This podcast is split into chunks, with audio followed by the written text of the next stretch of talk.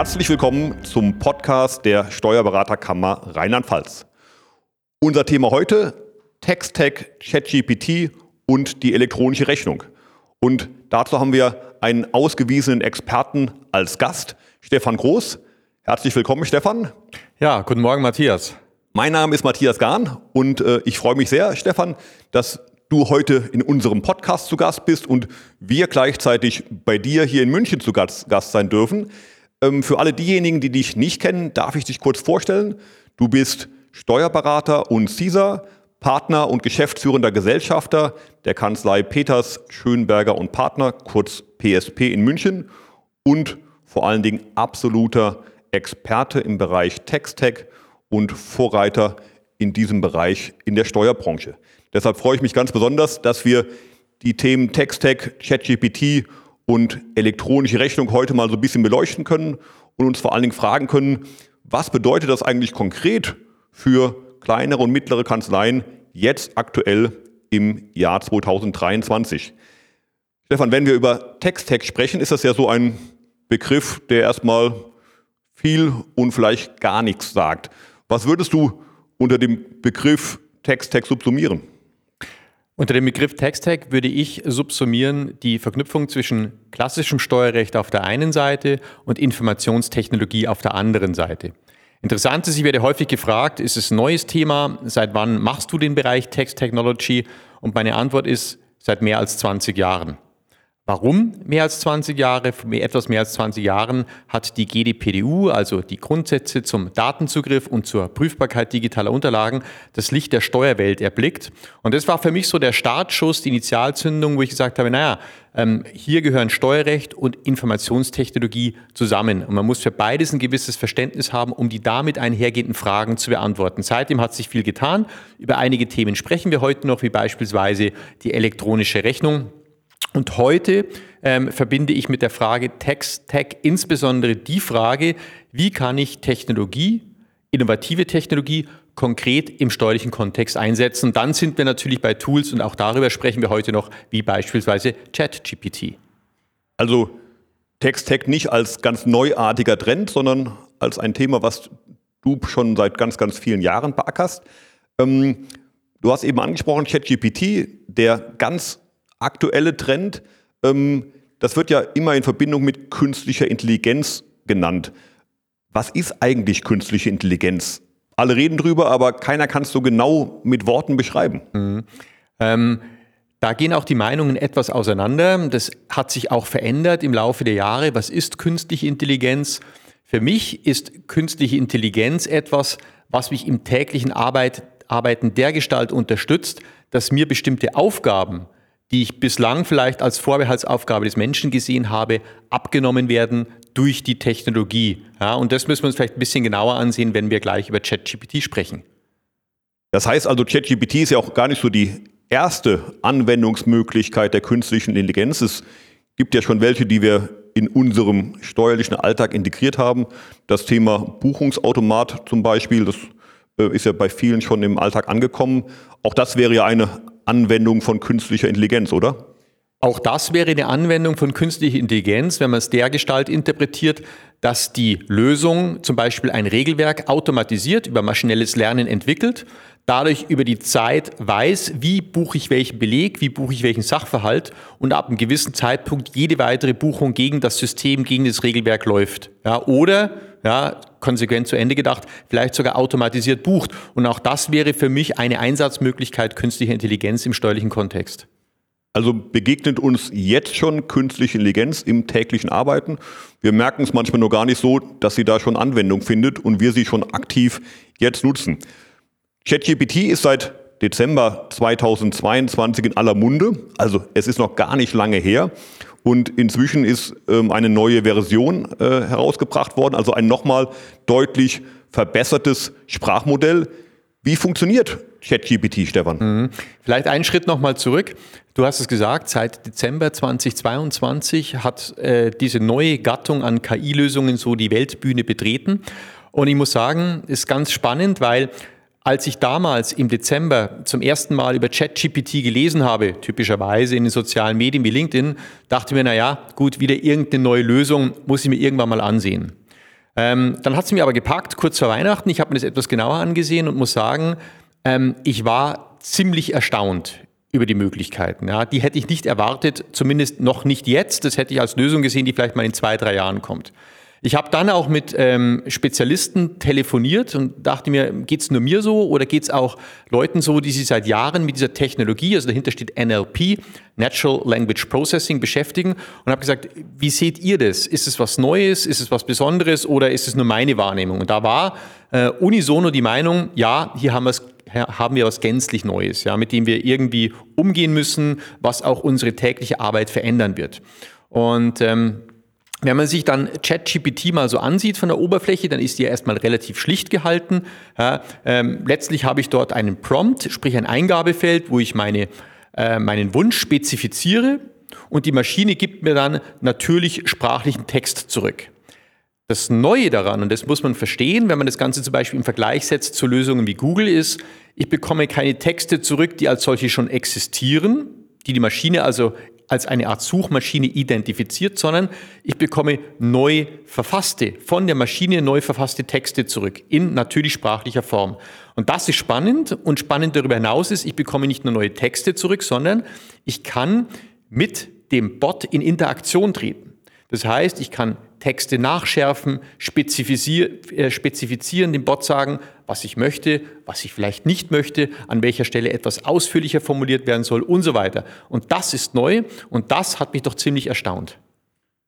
Und das ja auch in einer rasanten Geschwindigkeit irgendwie. Ne? Also ähm, wenn du sagst, du hast dich kurz vor Weihnachten damit beschäftigt, drei Monate später ähm, gibt es schon wieder viele, viele Anwendungsszenarien, die du, die du ja auch aktiv mitgestaltet hast. Wahnsinn auch welche Geschwindigkeit der Wissenszuwachs äh, dort hat, oder? Mhm.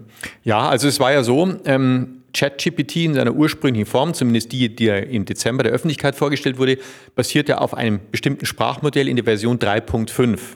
Jetzt vor kurzem kam das Sprachmodell in die Version 4.0 heraus und das Sprachmodell, was jetzt dahinter liegt, ist deutlich größer.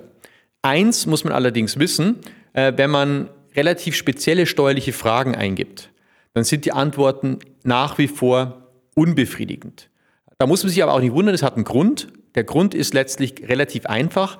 Auch das Sprachmodell 4 wurde bislang nicht mit Steuerliteratur, schon gar nicht mit deutscher Steuerfachliteratur hinreichend trainiert.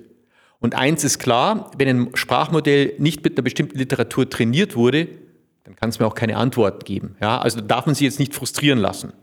Ähm, auf der anderen Seite ist es für mich nur eine Frage der Zeit, bis wir dort auch valide steuerliche Antworten auch in einer gewissen Granularität bekommen, wenn das Modell dann mit den entsprechenden Inhalten trainiert wurde, weil der Algorithmus, der dahinter ist, der kann das. Ja, ich mache dazu mal ein Beispiel.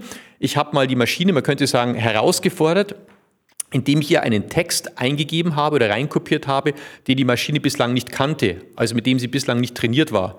Und habe diesen Text einfach am Anfang ergänzt mit äh, meinem Wunsch, bitte folgenden Text zusammenfassen, Doppelpunkt reinkopiert. Und die Zusammenfassung war sehr gut, was mir zeigt, dass die Maschine auch mit Texten sehr schnell umgehen kann, die sie bislang nicht im Sprachmodell hinterlegt hatte. Das heißt, es wird auch künftig noch deutlich verfeinerte Anwendungsmöglichkeiten im Steuerbereich geben. Was sind aus deiner Sicht aktuelle Anwendungsmöglichkeiten, die jetzt schon in einer Kanzlei für eine Erleichterung, für einen Mehrwert sorgen? Ja, ähm, ich kann vielleicht mal schildern, für was ich es täglich nutze.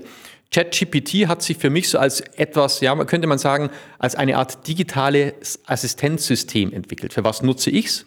Ich nutze es zum Beispiel für die Erstellung von kurzen Texten, kurzen Posts. Ich mache mal ein Beispiel. Wenn man jetzt sagen würde, ich brauche jetzt einen kurzen Text zum Thema Blockchain und Steuerrecht, dann würde man den Bot bitten, bitte schreibe mir einen Kurzbeitrag zum Thema Blockchain und Steuerrecht. Und man jeder wird das ausprobieren, der wird sehen, das Ergebnis ist erstaunlich und vor allem erstaunlich gut formuliert.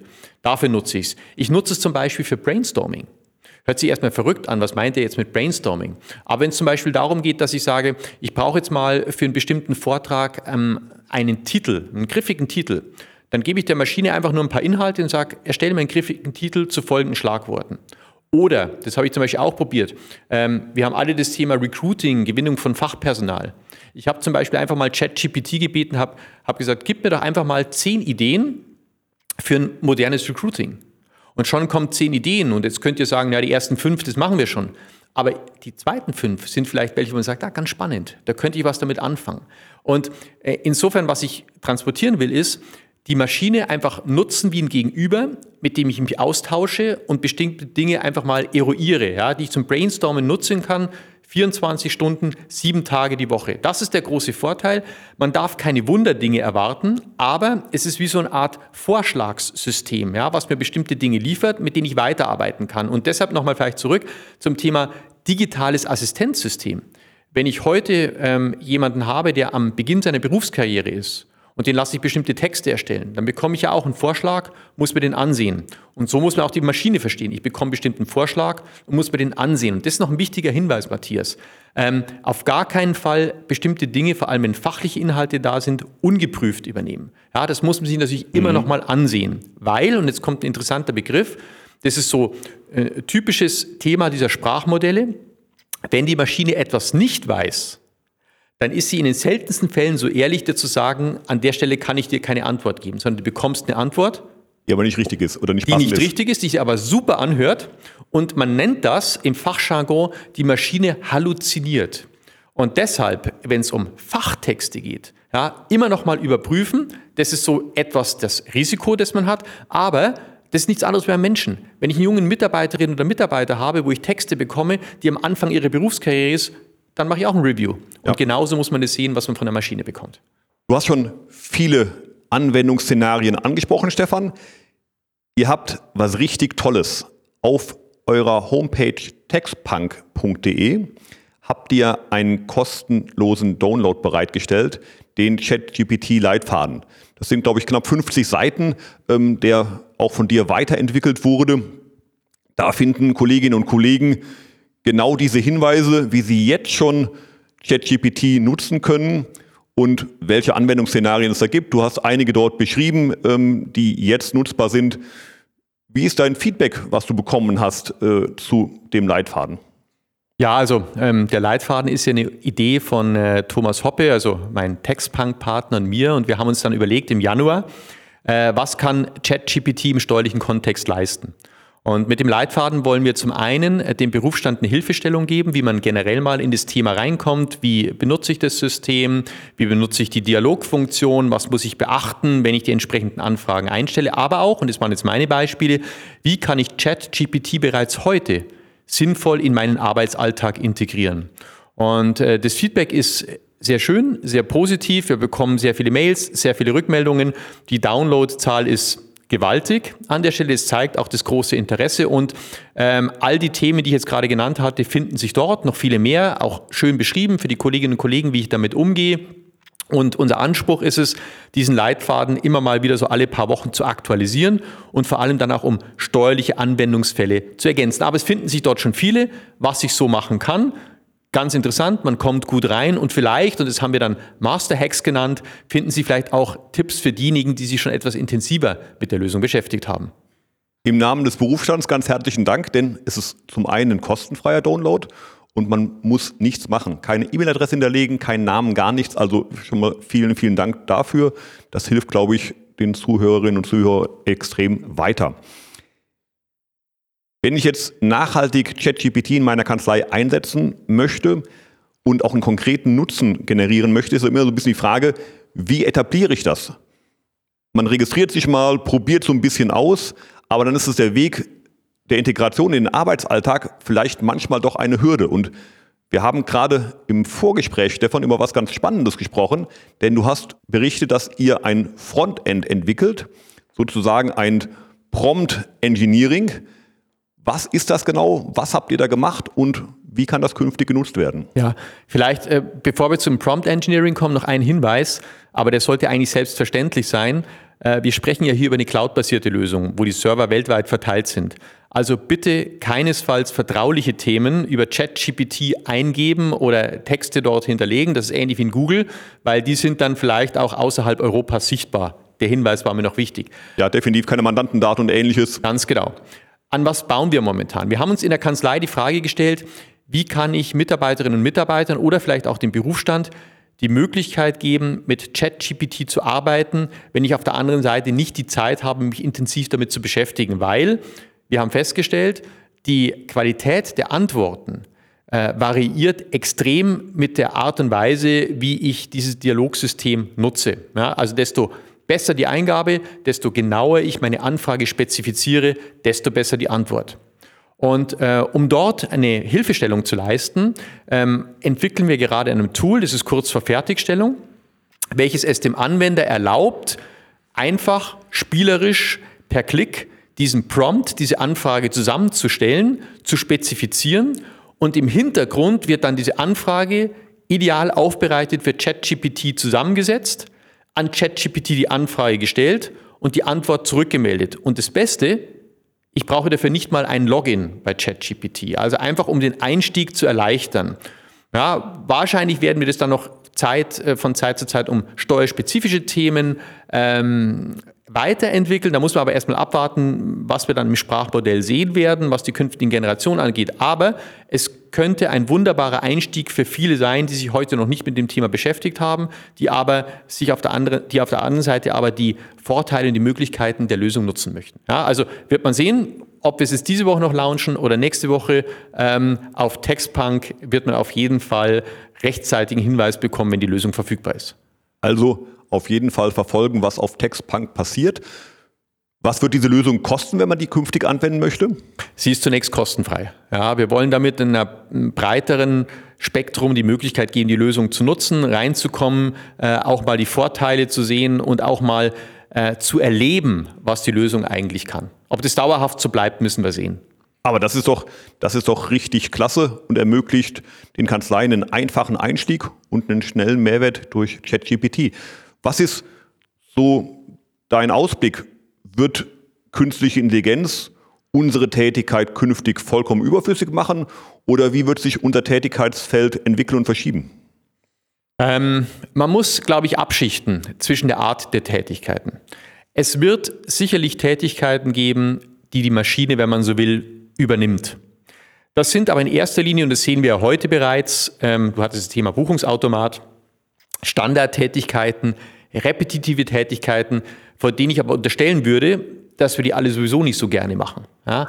Das schafft uns ähm, jedoch dann Zeit für kreative Tätigkeiten, Freiräume, auch andere Dinge zu tun. Und vor allem eins, wir kämpfen alle mit der demografischen Entwicklung, sprich der Suche nach Personalkapazitäten. Und auf die Art und Weise könnte KI auch etwas sein, was diesem Umstand knapper Personalressourcen entgegenwirkt und uns hilft. Vielleicht sogar etwas, was wir dringend benötigen, um künftig auch noch unsere äh, tägliche Arbeit zu erledigen. Ähm, auf der anderen Seite sehe ich aber das Ganze eher als etwas, was uns ergänzt, was uns als intelligentes Werkzeug zur Verfügung steht, was wir täglich nutzen, eine Art Assistenzsystem, äh, was auch entsprechende Vorschläge bringt. Und an der Stelle wird es den Menschen nicht ersetzen, sondern ergänzen. Und von daher lautet für mich auch ähm, das Zukunftsszenario nicht Mensch oder Maschine, sondern wie gestalten wir sinnvoll die Mensch- und Maschine-Beziehung mit Lösungen wie ChatGPT. Also eine Herausforderung für unseren Berufsstand, die aber vor allen Dingen auch eine Chance ist. Absolut, so sehe ich es. Ich sehe die Chancen auch deutlich größer als die Risiken. Das ist doch ein, ein positives Fazit zum Thema ChatGPT. Wir wollen noch ein zweites sehr spannendes Thema besprechen, nämlich das Thema elektronische Rechnungen. Und ich habe so ein bisschen das Gefühl, dass das im Moment unterhalb des Radars fliegt. Das bekommt eigentlich im Berufsstand nicht wirklich jemand mit. Ausgangspunkt aktuell ist der Koalitionsvertrag. Da steht drin, wir werden schnellstmöglich ein elektronisches Meldesystem bundesweit einheitlich einführen, das für die Erstellung, Prüfung und Weiterleitung von Rechnungen verwendet wird. So senken wir die Betrugsanfälligkeit unseres Mehrwertsteuersystems erheblich und modernisieren und entbürokratisieren gleichzeitig die Schnittstelle zwischen der Verwaltung und den Betrieben. Das ist das, was im aktuellen Koalitionsvertrag der Ampelregierung drin steht. Was ist dazu von zu halten, Stefan? Ist das sinnvoll? Was wird kommen? Mhm. Zunächst mal freue ich mich sehr, dass äh, das Thema elektronische Rechnung Eingang in den Koalitionsvertrag gefunden hat. Warum? Für mich ist das Thema elektronische Rechnung oder kurz E-Rechnung seit vielen Jahren eine Herzensangelegenheit. Warum? Dazu muss man vielleicht kurz zu unseren Nachbarn blicken, Richtung Italien. Italien hat zum 1. Januar 2019 von der steuerlichen Öffentlichkeit fast unbemerkt zunächst die elektronische Rechnung eingeführt. Und zwar flächendeckend. Business to Business, Business to Consumer und Business to Government. Und warum hat Italien das gemacht? Italien hat das gemacht, um dem immer noch grassierenden Umsatzsteuerbetrug in Italien, aber auch europaweit entgegenzuwirken. Weil man muss sich vorstellen, wir haben circa eine VAT-Gap, das heißt einen Unterschiedsbetrag zwischen der Mehrwertsteuer, die beim Fiskus ankommen sollte und zwischen der, die tatsächlich ankommt, das misst man über die sogenannten volkswirtschaftlichen Gesamtrechnungen, von mehr als 60 Milliarden Euro europaweit. Italien wollte da nicht länger zusehen und hat als Instrument die elektronische Rechnung eingeführt. Jetzt muss man sich kurz ähm, vorstellen, wie funktioniert das Ganze. Und dann weiß man auch, was vielleicht in Deutschland kommen wird oder was diese Absichtserklärung mhm. im Koalitionsvertrag bedeutet. Matthias, wenn wir beide jetzt in Italien wären, dort ist es schönes Wetter, dort fühlen wir uns wohl, dann wäre es also so, wenn ich dir jetzt eine Rechnung schicken würde, dann dürfte ich dir nicht einfach wie in Deutschland eine Rechnung schicken in Papierform oder PDF als Datensatz, sondern dort ist vorgeschrieben eine Rechnung in elektronischer Form, strukturiert als Standarddatensatz. Und die müsste ich jetzt zunächst mal erstellen und auch die dürfte ich dir nicht einfach so schicken, sondern die Rechnung geht erst an den Fiskus, also an die Finanzverwaltung. Die validiert diese Rechnung, deshalb heißt das Ganze auch Clearance oder Clearing-System. Und dann wird diese Rechnung entweder weitergereicht an dich oder du kannst sie dir abholen. Warum macht man das Ganze? Klar, in dem Moment, wo die Rechnung beim Fiskus registriert ist, und der Fiskus da weiß, was ich, Stefan Groß, an Umsatzsteuer schulde, kann ich das verknüpfen mit der Vorsteuer und nehme damit alle Betrugsvarianten aus dem System heraus, die darauf abzielen, dass einer die Vorsteuer zieht und der andere, die Umsatzsteuer abzieht, eben ja. nicht bezahlt. So. Und der Erfolg gibt Italien recht, weil auch dort, wenn man die volkswirtschaftlichen äh, Berechnungen mal jetzt auch äh, Corona bereinigt zu Rate zieht, dann wird man feststellen, und so sind auch die Aussagen Italiens, dass sie das Mehrwertsteueraufkommen um mehrere Milliarden Euro erhöht hat. So. Das Ganze hat sich Deutschland angesehen. Dort wurden natürlich gewisse Begehrlichkeiten geweckt und man sieht momentan nicht nur Deutschland, sondern in Europa entstehen immer mehr Systeme, die auch die elektronische Rechnung als Basis haben. Deshalb hat man das Ganze in den Koalitionsvertrag reingenommen. Jetzt muss man sagen, leider im letzten Jahr hat es noch nicht so richtig gefruchtet, aber ich spüre jetzt eine große Aufbruchstimmung, sowohl in der Wirtschaft als auch bei den Verbänden als auch bei der Finanzverwaltung. Grund ist, man hat etwas abgewartet, auch wiederum bis zum Dezember 2022. Irgendwie ist da alles zusammengelaufen. Und dort kam dann ähm, der Vorschlag der Kommission zum Thema WIDA. WIDA steht für VAT in the Digital Age. Das heißt, die Kommission hat sich dazu geäußert, wie man dort weiter vorgeht und eben auch zum Thema E-Rechnung. Und ähm, wenn man das jetzt mal kurz zusammenfasst, dann finden sich dort zwei wichtige Daten für die E-Rechnung im Kommissionsvorschlag, im Referentenentwurf, nämlich zum einen der 1.1.2028, das ist noch relativ lang hin. Dort soll im Cross-Border-Bereich, also bei Rechnungen, die über die Grenze laufen innerhalb Europas, die elektronische Rechnung vorgegeben werden. Und auf der anderen Seite haben wir aber ab dem 01.01.2024 eine Öffnungsklausel, die es den Nationalstaaten ermöglicht, also als Binnenlösung, so wie Italien, die E-Rechnung einzuführen. Nicht als Clearance-System, also wo die Finanzverwaltung gegenprüft, ja, sondern im reinen B2B-Sektor, Will ich aber nicht weiter vertiefen, das Thema. Wichtig ist, Deutschland hat die Möglichkeit, das einzuführen. Und momentan, das ist zumindest mein Kenntnisstand, möchte man sie auch, möchte man diesen Weg gehen, der Zweistufigkeit. Das heißt, zum einen jetzt mal Richtung E-Rechnung auch in Deutschland und zum zweiten dann dieses Meldesystem nochmal zu ergänzen und ergänzend zu etablieren. Das heißt, es nimmt Fahrt auf und ich erhoffe mir, ich erwarte, mehr kann ich dazu nicht sagen, in den nächsten Wochen, zumindest Monaten, auch eine Art Positionspapier seitens des BMF, seitens der Finanzverwaltung, wie dieser Weg aussehen könnte. Ich persönlich, und das ist noch ein wichtiger Punkt, Matthias, erachte die E-Rechnung allerdings aus einem ganz anderen Punkt für uns Steuerberater und für die Wirtschaft als wichtig. Das wäre nämlich jetzt meine Frage. Also du hast das Thema Umsatzsteuerbetrug angesprochen, der vermieden werden soll. Wo siehst du ein Mehrwertpotenzial für die Wirtschaft und für Kanzleien? Das ist mein eigentlicher Punkt, warum ich so ein Verfechter der E-Rechnung bin. Wir hatten das Beispiel, wo ich sage, wir sind beide in Italien. Jetzt gehen wir zurück nach Deutschland. Heute ist es so, wenn du eine Rechnung bekommst oder deine Mandanten, dann bekommen sie manche Rechnungen schon als PDF, vielleicht manche als Datensatz, andere jedoch in Papierform. Was bedeutet das aber für deine Prozesse? Du musst diese Rechnungen, die nicht als strukturierte Daten ankommen, digitalisieren, also auf die, eine digitale Stufe heben, um sie weiterverarbeiten zu können. Ja, ob die dann abgetippt werden oder ob das dann Mechanismen sind wie OCR, wo die ausgelesen werden, aber es ist immer eine Vorstufe erforderlich. Jetzt gehen wir wieder nach Italien. In Italien, wo ich ein Standarddatenformat habe, bekomme ich als Rechnungsempfänger immer dieses Standardformat.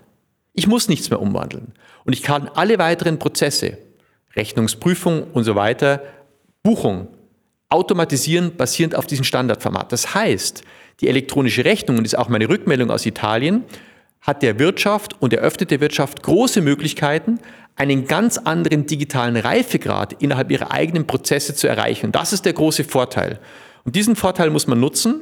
Und jetzt kommt, jetzt muss man es nur richtig machen. Man kann auch viel falsch machen.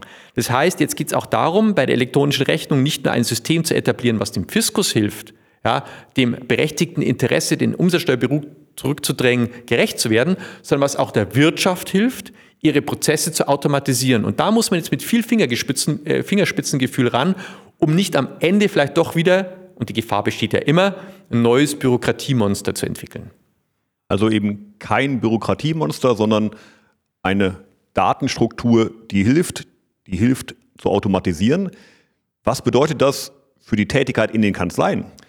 Für die Erstellung des Rechnungswesens, des Mandantenunternehmens. Mhm. Was wird sich da verändern aus deiner Sicht?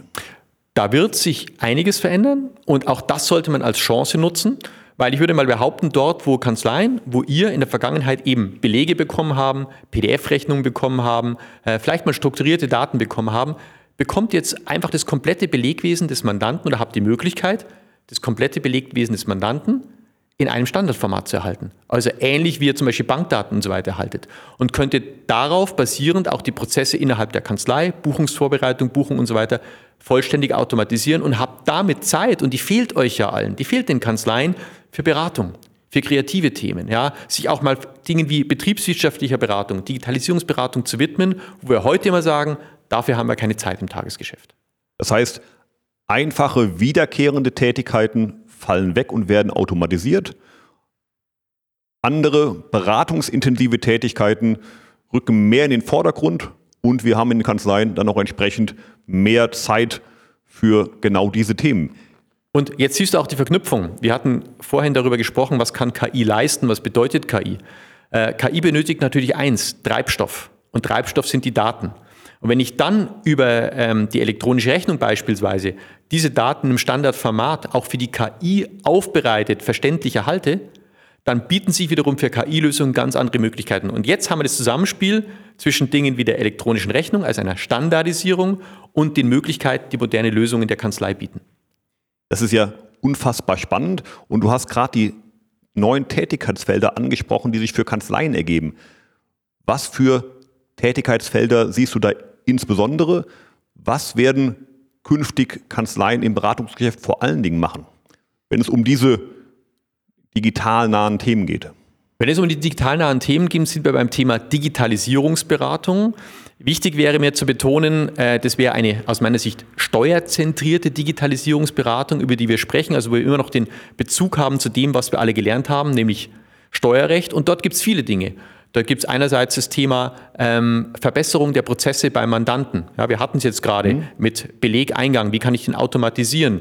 Wir haben aber auch Dinge, andere Prozesse zu verbessern. Wir haben unser großes Thema Verfahrensdokumentation. Wir haben das Thema Tax Compliance Management Systeme, wo wir über Prozesse insgesamt sprechen und, und, und. Es wird aber auch ganz neue Tätigkeiten geben für den Steuerberater. Auch da ein Beispiel. Momentan sieht man immer mehr sogenannte Expertensysteme. Das bedeutet Dialogsysteme, die es dem steuerlichen Fachmann ermöglichen, über eine Art Frage-Antworten-System zum korrekten steuerlichen Ergebnis zu kommen. Auch hier ein Beispiel, was uns alle quält, was wir aber vielleicht nicht so im Tagesgeschäft beherrschen, umsatzsteuerliches Reihengeschäft. Das heißt, wir sehen zum Beispiel Lösungen, die es mir ermöglichen, über einen automatisierten Entscheidungsbaum zum korrekten steuerlichen Ergebnis zu kommen. Es muss aber Menschen geben, die diesen Entscheidungsbaum mit der entsprechenden fachlichen Logik versehen. Das kann der reine ITler nicht. Dafür brauchen wir den Steuerberater. Ich nenne es auch diese Verknüpfung aus Steuerberater und Techniker Tax Engineer, der die fachliche Logik eingibt, auf der einen Seite mit dem Verständnis für die Technologie, auf der anderen Seite, der gut steuerlich ausgebildet ist. Und genau die brauchen wir und es wird viele neue Tätigkeitsfelder geben, Matthias. Und das ist mir noch ganz wichtig. Wir lesen heute in vielen Studien, im Jahr 2028 können bis zu 40, 60 Prozent unserer heutigen Tätigkeiten automatisiert werden. Ja, das der mag heutigen. sein, der heutigen. Aber was in den Studien nicht drin steht, ist, dass tagtäglich neue Tätigkeiten entstehen, ja, die den Berufsalltag des Steuerberaters bereichern werden. Das heißt ja, Stefan, für Kanzleien, dass sie sich ganz neues Know-how eineignen müssen. Tätigkeiten, die wegfallen. Das heißt ja noch nicht, dass ich auch das Know-how habe für die neuen Tätigkeitsfelder. Was muss eine Kanzlei im Jahr 2023 tun, um sich fit für genau diese Zukunft zu machen? Da gibt es zwei Dinge. Das eine ist für sich selbst und es gilt auch für uns beide, lebenslanges Lernen. Das heißt, wir müssen offen sein für Neues, wir müssen neue Themen lernen, was aus meiner Sicht aber das Ganze auch spannend macht. Und auf der anderen Seite auch äh, Mitarbeiterinnen und Mitarbeiter zu gewinnen, die diese Affinität mitbringen, die gerne an der Schnittstelle arbeiten und die dann fördern auch in dem Bereich. Ja, ihr habt was Wunderbares etabliert in der Steuerberaterkammer mit dem Fight, mit dem Fachassistenten IT. Ja, das ist etwas, was uns voranbringt, wo wir die jungen Mitarbeiter einbinden müssen, wo wir sie entsprechend auch ihre Skills fortbilden lassen müssen. Und solche Leute brauchen wir in der Kanzlei. Das, lieber Stefan, war ein wundervolles Schlusswort. Viele spannende Veränderungen in unseren Kanzleien und in der Steuerwelt. Und wir müssen uns alle fit machen für diese Zukunft in der Steuerberatung. Vielen, vielen Dank für dieses Gespräch und für die vielen spannenden Informationen. Und ein letzter Hinweis. Ihr habt einen GOBD-Leitfaden auf eurer Homepage von PSP, ebenfalls zum kostenlosen Download. Ist vielleicht gerade thematisch überhaupt nicht passend, aber den Hinweis möchte ich hier noch platzieren. Der ist richtig, richtig gut und für viele, die sich mit GOBD-Themen quälen, glaube ich, eine Hilfe in der Praxis. Auch dafür schönen Dank. Vielen Dank für deinen Besuch hier im Podcast und vielen Dank, dass wir hier bei dir in München zu Besuch sein durften, Stefan. Ja, vielen Dank, Matthias. Vielleicht gibt es ja in ein paar Monaten ein Update. Die Welt verändert sich momentan rasant und dir eine gute Restwoche. Vielen Dank, Stefan. Und an alle da draußen, vielen Dank fürs Zuhören. Bis bald. Tschüss.